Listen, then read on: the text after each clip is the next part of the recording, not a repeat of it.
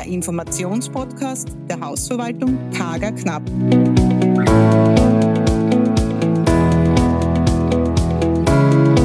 Herzlich willkommen bei unserer Folge 5 mit Maria Magdalena Kager Knapp zum Thema Was ist alles bei Mietverträgen zu beachten, inklusive Beispielen aus der Praxis. Nachdem das Thema sehr wichtig ist und sehr viele Details zu erklären sind, werde ich mich vermutlich über mehrere Folgen mit diesem Thema auseinandersetzen. Die Folge 5 umfasst die Anwendungsbereiche von Mietverträgen, die Arten der Mietzinse, die Vertragspartner, den Mietgegenstand selbst und das Inventar. Generell ist vorweg die Liegenschaft zu betrachten, damit der richtige Mietvertrag gewählt werden kann. Jedes Haus hat ein Errichtungsdatum und entsprechend diesem fällt die Liegenschaft in unterschiedliche gesetzliche Regelungen. Ich sage immer, jedes Haus hat einen Stempel. Ich möchte Sie nicht mit den fachlichen Daten langweilen, daher versuche ich Ihnen kurz ein paar Anhaltspunkte zu geben, die Ihnen hier behilflich sein können. Bei der Verwaltungsprüfung ist das folgende Thema immer sehr gefürchtet und es hat schon viele davon abgehalten, die Prüfung zu machen. Daher auf ins Vergnügen und folgen Sie mir, es wird spannend. Der Vollanwendungsbereich des Mietrechtgesetzes gilt für Mietwohnungen in Gebäuden, die vor dem 1.7.1953 errichtet wurden und mehr als zwei Mietgegenstände haben. Hierin fallen alle typischen Gründerzeithäuser, diese fallen vor allem durch die gegliederte Fassade auf. Äh, Sie werden ja schon oft gesehen haben, dass es eben gegliederte Fassaden gibt und diese sind in diesem Bereich unterzubringen. Wie immer gibt es natürlich auch Ausnahmen, aber ich glaube, es ist ein erster guter Anhaltspunkt, hier mal zu entscheiden, gibt es eine gegliederte Fassade? Ja, nein. Vermietete Eigentumswohnungen in Gebäuden, die vor dem 9.5.1945 errichtet wurden und mehr als zwei Mietgegenstände haben. Das heißt, auch in Eigentumswohnungen, die vor 45 errichtet wurden, gibt es eben den Vollanwendungsbereich des MRGs. Vom Mietrechtsgesetz ausgenommen sind Mietgegenstände, die im Rahmen des Betriebs einer Beherbergungs-, Garantierungs-, Verkehrs-, Flughafenbetriebs Speditions-, Lagerhausunternehmen oder eines Heimes vermietet werden.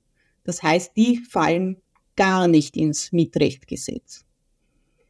Generell ist anzuraten, für jede Vermietung einen Vertrag aufzusetzen und so gut es geht, alle Vereinbarungen klar und deutlich anzuführen und zu erklären. Umso genauer man den Vertrag gestaltet, umso weniger Streitpotenzial gibt es dann gegen Ende des Vertrages.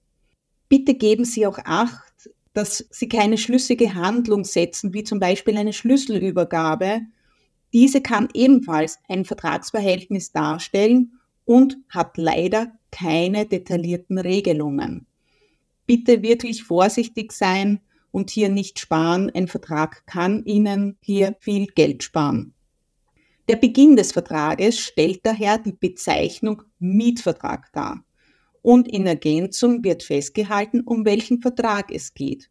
Vollanwendungsbereich MAG, Teilanwendungsbereich MAG, Wohnungsmietvertrag, Geschäftsraummietvertrag, damit man genau weiß, welches Gesetz anzuwenden ist.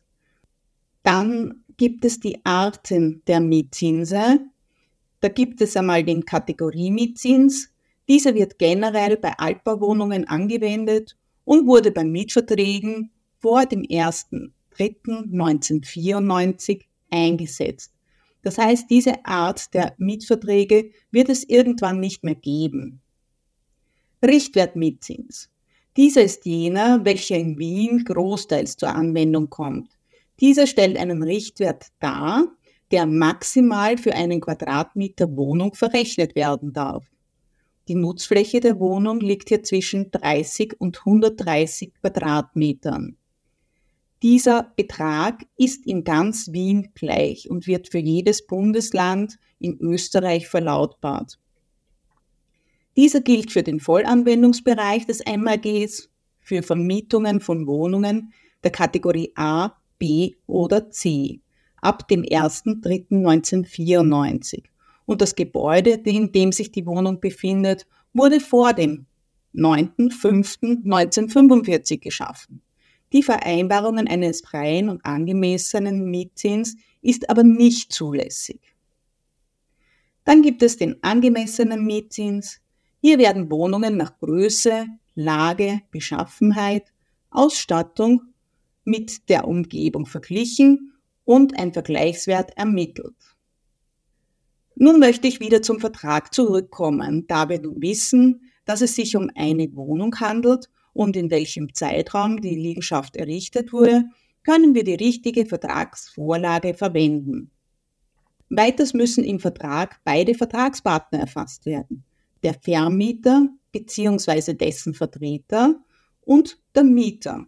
Der Vertreter kann ein Rechtsanwalt sein, kann aber auch die Hausverwaltung sein.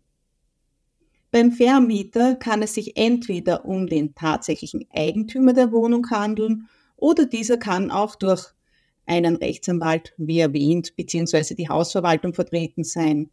Es ist auf jeden Fall der Name beziehungsweise der Firmenname mit Anschrift und Kontakt anzugeben. Beim Mieter sind neben dem Namen, Geburtsdatum und aktueller letzter Wohnadresse auch eine E-Mail-Adresse und eine Telefonnummer von Vorteil, damit man den Mieter besser erreichen kann. Nun kommen wir zum Mietgegenstand. Dieser muss mit Adresse und Topnummer angegeben sein. Bitte vergewissern Sie sich, dass auch vor Ort bei der Wohnung eine eindeutige Bezeichnung der Topnummer vorhanden ist. Das ist vor allem, sollte es zu einer Delogierung kommen, wesentlich, weil die Wohnung muss eindeutig bezeichnet sein. Ist natürlich auch für den Mieter relevant, damit er die richtige Wohnung auch findet. Bei der Wohnung ist auch die Nutzfläche und die Anzahl der Zimmer anzugeben. Hier bitte nicht vergessen, dass es auch vielleicht ein Kellerabteil gibt. Wenn ja, bitte dieses anführen, sonst wird es bei der Berechnung des Richtwertes nicht zugezogen und da gibt es natürlich einen Verlust vom Betrag pro Quadratmeter Nutzfläche. Sowohl die Nutzfläche, das Kellerabteil, die Anzahl der Räume, vor allem Bäder und Toiletten, Parkettböden, Freiflächen etc. können für die Mietzinsbildung von Bedeutung sein. Daher bitte die Räumlichkeiten und Inventar genau beschreiben. Zum Inventar möchte ich anmerken, dass dieses, wenn es im Mietvertrag angeführt ist, sozusagen mitvermietet ist, auch vom Vermieter zu erhalten ist. Passen Sie hier bitte auf bei Geräten wie zum Beispiel Geschirrspüler, die können schnell kaputt werden und sollten diese mitvermietet sein, muss der Vermieter für die Erneuerung des Gerätes aufkommen. Bitte machen Sie sich daher bei Vertragsabschluss einen Besichtigungstermin mit den Mietern aus und halten Sie sämtliches Inventar mittels Fotodokumentation fest.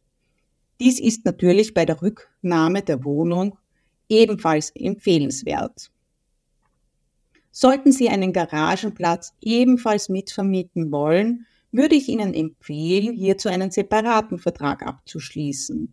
Da für Garagenmietverträge andere Kündigungsregelungen gelten und für diesen auch eine Vergebührung zu verrechnen ist. Garagenmietverträge haben im Normalfall eine Kündigungsfrist von einem Monat. Die erwähnte Vergebührung ist bei Wohnungsmietverträgen ab dem 11.11.2017 weggefallen und wird aktuell nur noch für Geschäftsraummieten, Garagenstellplätze, Lager und Werkstätten verrechnet. Diese sind wieder unterteilt in unbefristete Verträge. Hier ist die Vergebührung maximal 1% des dreifachen Jahresbruttomietzinses, somit auf drei Jahre zu zahlen und im Anschluss fallen keine Gebühren mehr an. Anders gilt dies für befristete Geschäftsräumlichkeiten. Für diese darf ein Prozent des bis zu maximal 18-fachen Jahresbruttomietzinses verlangt werden. Die Gebühr wird vom Vertragserrichter an das Finanzamt entrichtet. Sie sind gemeinsam mit mir auf die Folge 6 gespannt. Hier geht es vor allem um befristete und unbefristete Verträge, den Mietzins und die Betriebskosten. Ich hoffe, ich habe Ihre Neugier gereizt und Sie folgen mir weiter. Sollten Sie hierzu Fragen haben, bitte wenden Sie sich direkt an mich unter karge-knapp.karge-knapp.at. Gerne können Sie auch Wünsche zu neuen Folgen über Themen, die Sie im Immobilienbereich interessieren, an mich richten. Ich nehme diese gerne in unsere Immowissen Kompakt auf. Schön, dass Sie zugehört haben. Ihre Maria Magdalena Kager-Knapp.